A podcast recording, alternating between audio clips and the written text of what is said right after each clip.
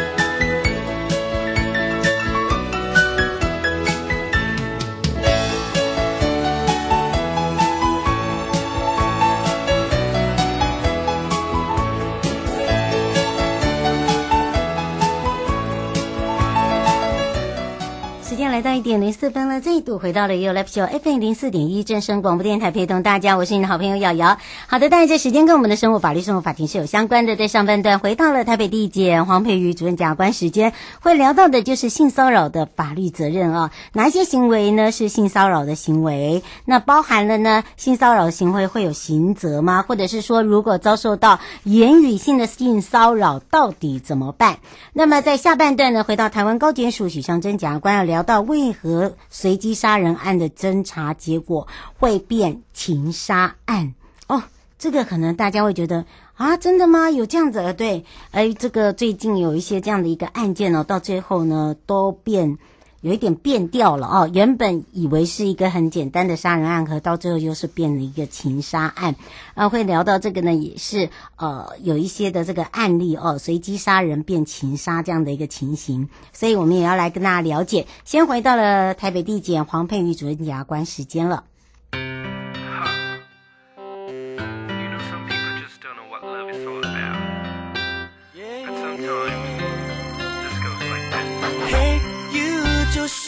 请靠近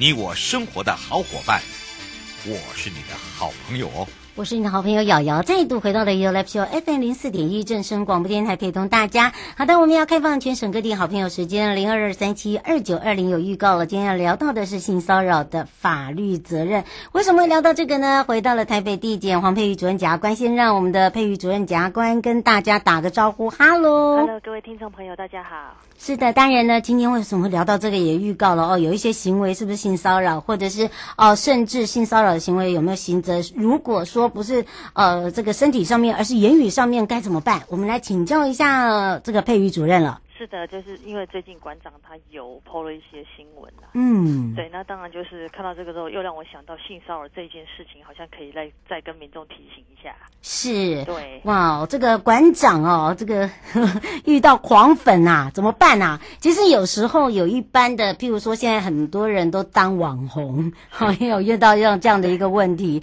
呃，而且呃，这个网红的定义变得是家喻户晓，变成说只要你敢秀，然后或者是说你有一些的特质特质，就是个网红，有可能。对不对？那当然呢，呃，喜欢你的人，你也也是五花八门都有啦，应该这样讲吧，对吧？没错，没错啊。如果他遇到像遇到那种直接一直假设，我看新闻上看起来是摸他哈，摸了五分钟哦，对，而且摸胸部是不是？有摸先是有有摸手臂啦，后来好像手臂而已嘛，哦，看起来是手臂，嗯，拉住手臂摸，对呀、啊，这个就要看了，看怎么摸这样子。哦，是，而且呢，这个好像后来还互杠，对不对？看他对，不看他是不是要开告，这个就当然是他的权利，他自己去主张。那我们主要是针对这样的一个客观的报道来看，说到底我们民众如果遇到类似的问题怎么办？嗯，是，到底哪一些行为是要做性骚扰哦？呃，尤其是如果人多的时候，他挤他，然后我又要这抓住这个偶像的手啊，网红的手啊，啊，这是有没有算性骚扰？这也是个问题耶。是是的，嗯，所以来请教一下我们的佩瑜主任呢。先讲一下哪一些行为哈是属于我们觉得比较严重的性骚扰行为啊？嗯，这个性骚扰防治法第二条有规定，所谓的性骚扰包括几种，一种就譬如说，如果今天有一些呃，就有人去跟必须要顺从，比如因为教呃工作上、教育上的关系等等哦，要顺从他的时候，那他有违反意愿对你有一些跟性别有关的行为的时候，有可能就构成性骚扰。那可能譬如说用。展示播呃播送的文字、图画、声音、影像等等这个方式，用歧视的这种或侮辱的言行，让他觉得感觉人格受损了，感觉被冒犯的哈，这样的行为都有可能是所谓的性骚扰行为啦。哦，可能啦。没有一定嘛，对不对？对，要看那个整个当下的整体的状况来说。那总之就是对对于性骚扰定义的话，有一些特点，譬如说这个是一个敌营造一个敌意的环境，嗯，或者是一种交换式的性骚扰，譬如说工作职场上的，给你什么样呃，你让我怎么样，我就给你什么样的的条件、位置之类的，或者是跟性别一定是就是通常就是要跟性别或者性别歧的。那性歧歧视有关的一些一些言语啊，或者行为，是。再就是说，那个被被骚扰的人，他可能觉得是不舒服，嗯，不不喜欢、不愿意的这样状况。那当然，甚至有可能造成他心理上的一些影响。是，对，嗯，刘小姐想要请教一下主任，对，呃，您刚才讲的就是说言语上面啦，或者是呃这个所谓的声音啊等等，他说这个很难搜证诶。啊，对，这个东西就是最好是，譬如说你呃有同事，其他同事在场。然后哦，这举证就对了，对对，对，他愿意做证人，或者是你有录到东西，嗯，对，这当然这这确实是个难处，没错，嗯，是，哎，真的，我们自己都还没有想到这一点哈，这真的是，哎，也没错，哎，这个因为你太小的细节了啦，对不对？对，有时候可是有时候真的因为你。速度就是那个很瞬间，你知道吗？你根本来不及录啊。嗯，真的。不过刚刚这个主任有讲到《两性工作平等法》里面也有一些规定，好像也是跟这个性骚扰有关呢。是的，他有讲到说，譬如受雇者在执行职务的时候，任何人哈以性要求啊，具有性意味或性别歧视的言辞或行为，对其造成敌敌意性或胁迫性或冒犯的性的工作环环境。导致侵犯或干扰他人人格尊严、人身自由等等的，这个也是性骚扰的定义啊。啊，那对呀、啊，那雇主对受雇者，譬如说求职者，明示或暗示有这种性要求啊，具有性意味等等的这样的言辞或行为哦，作为他劳务契约成立啊、存续啊与否的这些交换条件啊，这也都是。哦，这也都算就对了。是的，是的。对，这个这个好像是很多呃，就是说碰到这些事情，不要认为是理所当然了、啊。对，对不对？尤其是在工作点上面，对不对？不不，因为不舒服，一定不会愿意接受。但是遇到这样要怎么办才好？嗯，不过他们好像都有一些共通点诶。共通点，性骚扰的一些这个共通点。就是刚有说，譬如说，就是这个环境嘛，可能就是他会有一些交换式的性骚扰。刚刚那些雇雇主也好，工作上的上司也好。他可能就是交换式，比如哎，如果你让我怎么样，我可能就把这个机会、工作机会给你，或者是这个契约，或者跟你订约，或者这笔交易就给你之类的。是，当然他一定带有一些性别歧视的，或者是些，比如男女的性别歧视，或者是同甚至同性之间的性别歧视啊。那当然就是被摸的人可能会被，或者是被骚扰的可能觉得不舒服。嗯，是。对，大概这种条件。嗯，吴小姐想要请教一下主任，她说呃，像她的同事会跟她抱怨，呃，她的女主管也是对她太热情了，她觉得也不舒服。哦、这个这个也算吗？还是说有什么样的方法是遏制？当然就是说如果。他是言语上到底讲到什么比较具体的内容？你说太热情，有没有？比比如说特别都常常单独约他到办公室谈事情，然后门关起来，或者是有没有一些肢体上有意无意间的碰触？哦，对，有意无意的碰触哈、嗯，那那可能不见得碰到是刚刚接下来可能要讲的刑罚的部分，那可能那个碰触可能就让人家觉得不舒服了，嗯，或是讲些那这个部分的话，当然如果他可以考量他工作上的，对他他其实是可以跟。单位里面去做申做申诉的啦，嗯，对，哦，吴小姐现在写给导播，她说，可是这是主管哎，对，那现在就是说你这样子做申诉的结果，你可能在工作上就会有影响了，一定会影响，真的，这一定会影响。哦，这没有办法，好，就是说你可能要有一个一个，就是说要考虑，如果真的实在很不舒服，嗯，你觉得你这个可能要离开这个工作岗位的话，是对，那当然你就可能要做一些申诉。对，那就要看那单位里有有没有依照法律规范去成成立有关于这些处处理的那个所谓的开会的一些决定的决策机关。嗯，是刘先生说这个是属于刑事还是民事？哦，关于性骚扰，如果要刑事的部分哈，刚刚讲那个比较轻微的，比较言语上或者是碰触一些非重要部位的话，它应该是属于呃呃可以找主管机关去处理啊，例如说社会局啊或教育局、劳工局等等。但是如果是比较严重的，规范在性骚扰防治法第二十五条的，嗯，这必须是呃趁人不及抗拒而为一个，比如亲吻、拥抱或触摸臀部、胸部啊。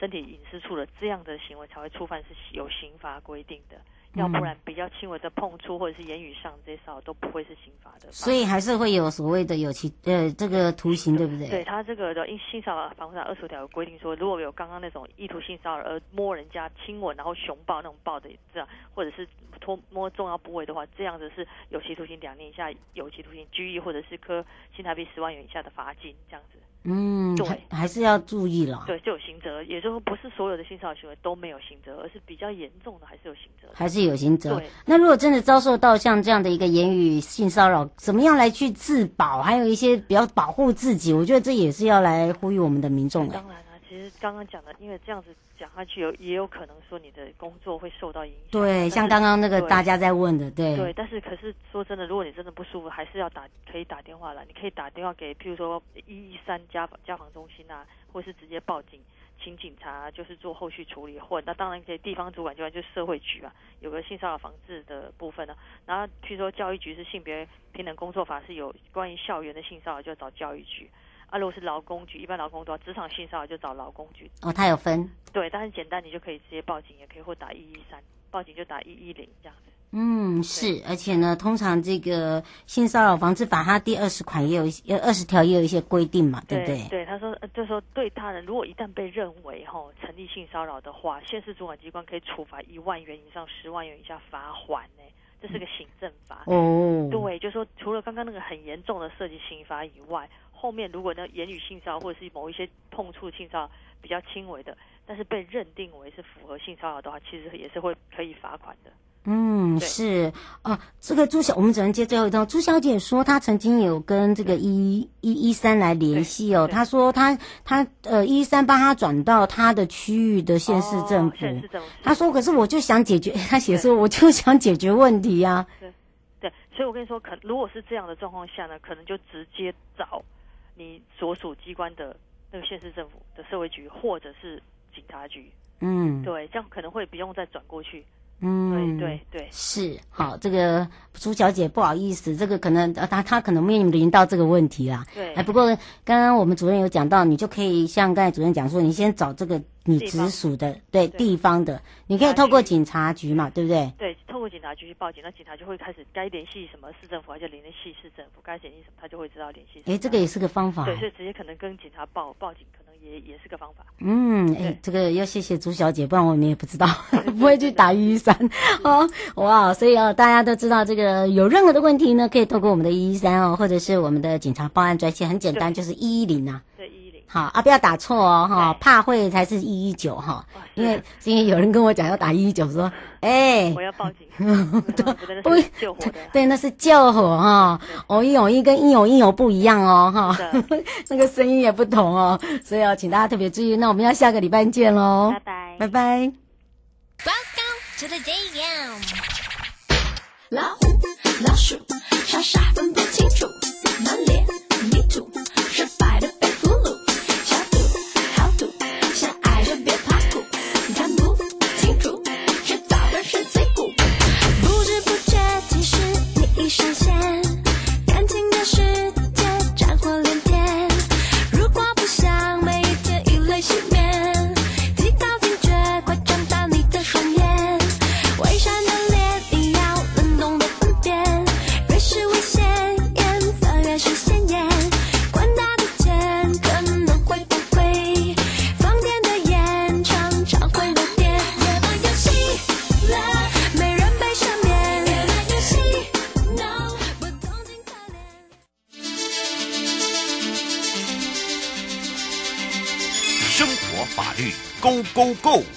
你我生活的好伙伴，我是你的好朋友哦。我是你的好朋友瑶瑶，再度回到了也有 Live Show FM 零四点一正声广播电台，陪同大家。好的，当然也预告回到了台湾高检署，我们要来找找许祥珍检察官，也开放全省各地好朋友的时间零二二三七二九二零哦。那么当然呢，今天会聊到这个话题呢，就是，哎呀，随机杀人竟然变情杀。嗯，这个社会版呢，这个也是大家发现有一些这个这个状况啊，不就是一开始我们大家都误以为说，哎，这个就是一个随机，可是到最后为什么变一个情杀？为什么随机杀人案的侦查结果会变成这个样子？我们要赶快来让呃徐检察官跟大家打个招呼，哈喽，哈喽，主持人瑶瑶以及两岸三地的听众朋友，大家午安啊，我是高检署检察官许祥珍。哇哦，讲到了这个，哎，这个也吓一跳哎，我们好像第一第一个发。发现就是哦，随机杀人哈，对不对？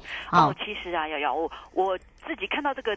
题目也蛮讶异的，就是大家所有的听众朋友不晓得还有没有印象？我其实在今年三月跟四月的时候，哇，那时候不晓得为什么刚好是随机杀人高峰季。对，对，就是发生了好几件，包括在新北的新店，在台北的万华，嗯、哦，都有发生所谓的随机杀人案。对，然后所以那时候我们就想说，怎么搞的？发生了什么事情？还来解释，对不对？对对对，再跟大家解释说，哎，这个到底为什么会有人希喜欢随机杀人，我们要怎么样然后防范？嗯，不要被下手哈，这样子的问题。对，那但是呢，后来发现哇，居然万华的这一件情势大反转，哈，大概在个一个星期前哈，嗯，呃，地检署已经起诉他了。当然哦，还是用杀人罪起诉他，可是理由就不是随机伤人了，居然是一个情杀案。哦，所以我说哇，怎么会那么峰回路转呢？所以我想说，今天来跟所有的听众朋友来分享一下。嗯，是，所以大家一定会这个想到啊，如果没有注意，都还是以这个随机杀人为主，对不对？对，没有错。但是你知道吗？随机杀人的这样子的一个凶杀案，跟所谓的情杀的凶杀案，它完全是不同的刑责，不一样的案件哦。好，这个可能要来请这个检察官来告诉我们了。好的，我就。举这个案子来讲一下，这个案子呢，其实是在今年四月间发生的哈，嗯、就是呃，在万华任职的一个房仲，就突然对了一个问讲哈，对，计程车司机，嗯，对，砍了十八刀刀，所以当当场大家都认为说，哦。这个是一个随机杀人案，结果我们检察官在侦办的过程中才发现说，哎，情势逆转，他其实是根据了几个证据哈，才发现说，哇，这个其实根本就是预谋的杀人，而且是因为有感情的纠纷的因素。怎么讲呢？第一个就说呢，其实这个被害人跟这个男性的被告，其实他们以前都是同一间房屋中介先后的同事，那他们两个共同点是什么呢？共同点是。一个女性，好、那就是代表说是这个女性是让他们爱恨情仇纠葛的一个人了哈。嗯，对。那那个被害人跟这一位女性本来是男女朋友，可是后来分了。啊、但是分了以后，这个呃被害人还是对这一位女性苦苦纠缠跟踪哦，所以这个女孩子不生其扰，可能就会跟这一位被告诉苦，因为。被告后来变成他的房仲了，嗯，之后这个被害人他就去开建车了，还对，是。好，那结果这个被告也对他很有好感，嗯、所以就想要帮他出头，好，嗯、所以呢，后来第一个我们发现的关联点就是，哎，被告跟被害人并不是完全不认识的人，是对。嗨，这是第一个关联点哈，所以随机杀人通常就是找陌生人哈，就砍下去或是开枪下去。可是这一件不是。嗯。然后第二个就是，居然被检察官发现说，被告居然在被害人所驾驶的车辆上面装了 GPS 定位追踪器。对。哦，他就是等于说要掌握这个被害人的行踪，所以就更怪了，因为通常随机杀人不会这样做。嗯，那第三点就是呢，我们扣到手机，发现被告跟那位女性之间的对话，有发现说这个女性一直在抱怨这个被害人，好，然后呢，被告呢就会跟这个女性哈，就是讲说，好，我会帮你出头，我要帮你除掉这一匹蟑螂，嗯，这样子哈，把它称称说是一个狼了哈，所以呢，其实后来才被我们发现，种种的迹证发现说，这个并不是一个随机杀人，而是一个预谋的情杀的犯案，嗯。嗯，是，所以呀、啊，刚刚有听到了哦，这个我们检察官帮大家把这个分析的非常的详细哦，也发现了好几个点。不过在这里的部分呢，大家一定会很像那个侦探啊，想说哇，那这个这怎么去判啊？怎么会这样子啊？哦，那当然，不管是随机杀人或者是情杀，哦，它都一定是刑事犯罪，对不对？是啊，实际上哈，因为这个就是人命一条嘛哈，嗯、所以而且哈，无论是随机杀人或者是情杀哈，或是仇杀、财杀了哈，因为通常我们杀人会有动机的啦，那随机杀人会是比较特别一点哦，他可能是有点呃没有动机的就这样乱砍了哈，嗯，对，但是呢，因为都是造成人命死亡，而且呢，其实他是。有故意的，他有主观的犯意的，所以呢，都是成立，两种都是成立。所谓的刑法两百七十一条第一项的杀人罪是死刑、无期徒刑或是十年以上的有期徒刑。但是哈，他说那这样有什么差别？都是杀人犯，当然差在哪里？差在刑度哈。我们会考量说，这个被告呢，他到底呃有没有坦诚犯罪？他后来有没有赔偿这个？如果是还没有死亡的被害人，或者说已经死亡后，他就赔偿被害人的家属，好，或者说他这个下手的手段是不是很凶残？好，而且他跟这个被害人到底认不认识？好，关系亲不亲密？还有呢，他犯罪后态度是不是有悔改？是不是还是这样子？呃，矢口否认犯罪等等之类，作为后来法官量刑的一个依据。所以虽然都是成立杀人罪，但是最后可能刑度出来会有很大的差别。嗯，是哇，刘小姐想请教一个问题。她说这个是被查到变情杀。她说现在有很多的都是无期徒刑或被判死刑，可是的这个到最后都一直在上诉，都无解。那她想请教一下，以我们这样的一个法律的话，是不是呃对于被害人非常的不公平？好的。其实啊，一个案子就是两面刃，然后因为所以法官才会站在一个公正第三者的客观的角度来看一个案件，因为这个案子一定牵涉到的是有被害人和他的家属，还有就是被告。那我们也会希望说被告会有人权，但是我们也要重视，哎，被害人他们这边很可怜，然后都发生死亡的结果，对家属来讲是一个伤痛。所以呢，其实无论是检察官或法官，我们会站在一个公正第三人的角度来看看说。说这个被告他这样子的下手，我刚才讲过了，是不是凶残的？如果是很凶残的，而且他如果他饭后还是矢口否认的犯罪的，而且他对于被害人或是他的家属完全没有想要赔偿，或是赔偿了讲一个空话，然后呢都没有履行的，或是只有部分履行的，嗯，那我们会看他饭后的态度。好，然后来决定说到底要给他，比如说是处以死刑还是无期徒刑。所以呢，因为是每个个案都不一样，所以不能一概而论，并不是说哦判无期徒刑就一定是对被害人是嗯不公平的啦哈，因为每个案件它内内容哈，还有考量的点哈，还有犯案的手法都不一样，所以不能一概而论。嗯，是，其实啊，在这里也是希望呢，怎么样去防范分手后的暴力或者是骚扰啦，才不会引发了这些事件跟案件，对不对？对，其实这个案子哦，会有这样子的起由，就是因为被害人可能对于分手后的女朋友还不愿意不甘心啊，对，所以引起另外一个男生吃醋，然后情杀嘛，哈，嗯，那所以哈，我我要讲的是哈。这个怎么样防范自己分手之后会有被一个暴力骚扰或是呃一个言语的威胁之类的哈？那我们这边有几个防范的要点是提重提醒所有的听众朋友可以来参考看看了哈。嗯。那如果是碰到这样的人哈啊，我们可以建议您可以依据《家庭暴力防治法》六十三条之一的规定哈，只要您年满六十呃十六岁，好，那如果你无论是同性，因为现在。已经开放了哈，就是说呃，可以多元成家，所以呢，无论是异性或是同性之间的亲密交往，即使两个人没有同居，而且不管到底你现在还在交往还是已经分手，好，你有遭到对方肢体或是精神的暴力，好，或是威胁的话，是可以向。法院行那个申请所谓的民事的保护令，好，那法院核发之后呢，他可以叫对方不能接触你，不能跟踪你，不能骚扰你，要远离你的住家、学校、工作场所，要保持一定的距离哈。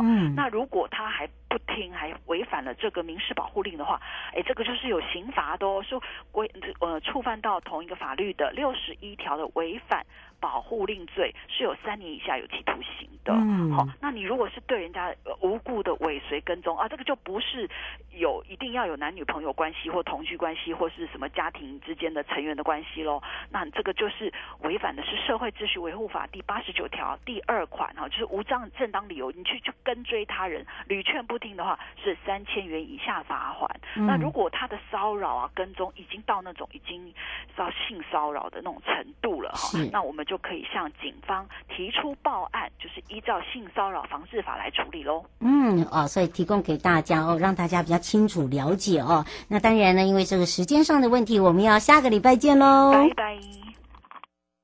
各位亲爱的朋友，离开的时候别忘了您随身携带的物品。台湾台北地方法院检察署关心您。